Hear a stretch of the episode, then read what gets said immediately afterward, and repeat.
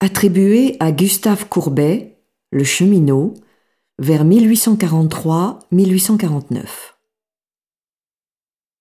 Ce tableau provient de la collection léguée par Eugène Chalon au musée en 1911. Elle comprend tant des œuvres des XVIIe et XVIIIe siècles qui ont enrichi les collections d'art anciens que des peintures de paysagistes de l'école de Barbizon, mais aussi franc-comtois. Dans cet ensemble, le cheminot s'affirme comme la pièce majeure, tout en voyant son attribution initialement jugée douteuse, eu égard à la notoriété de l'artiste et à sa production posant des problèmes d'attribution, ainsi qu'à l'état précaire de l'œuvre, empêchant toute expertise objective.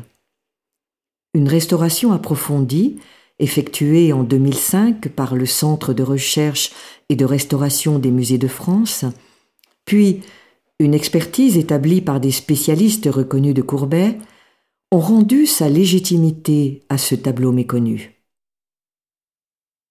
Le sujet du tableau est la représentation d'un cheminot, terme qui signifiait au XIXe siècle un cantonnier ou celui qui fait la route, un vagabond. Par son sujet, cette peinture s'intègre à la série dénommée par Courbet Les Grands Chemins, aux côtés d'œuvres comme Le Rétameur ou Les Casseurs de pierre.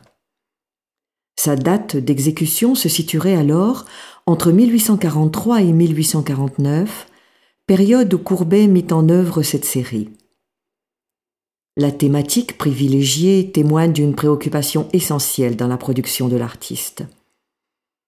Défenseur d'un art représentatif du monde contemporain, jusque dans ses représentations les plus humbles ou les plus crues, Courbet, par cet ensemble de toiles, rendit hommage à tous ceux qui étaient considérés jusque-là comme indignes d'être le sujet de la peinture. Il souhaitait mettre l'art au service de l'homme et rendre compte dans ses tableaux de la crise sociale due à l'urbanisation brusque des villes au milieu du XIXe siècle et de l'exode rural qui jeta sur les routes toute une population en quête de travail et de nourriture.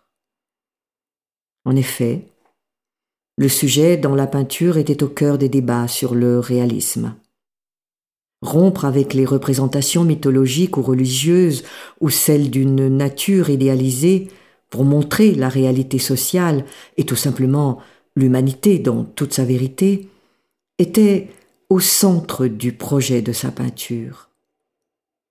La révolution apportée par la peinture de Courbet n'était pas seulement d'ordre iconographique, mais également d'ordre pictural.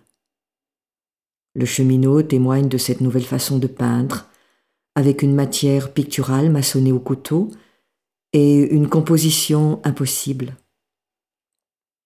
Le cheminot présente ainsi au premier plan et en pleine lumière ses godillots usagés, et son visage est rejeté dans l'ombre de son galurin.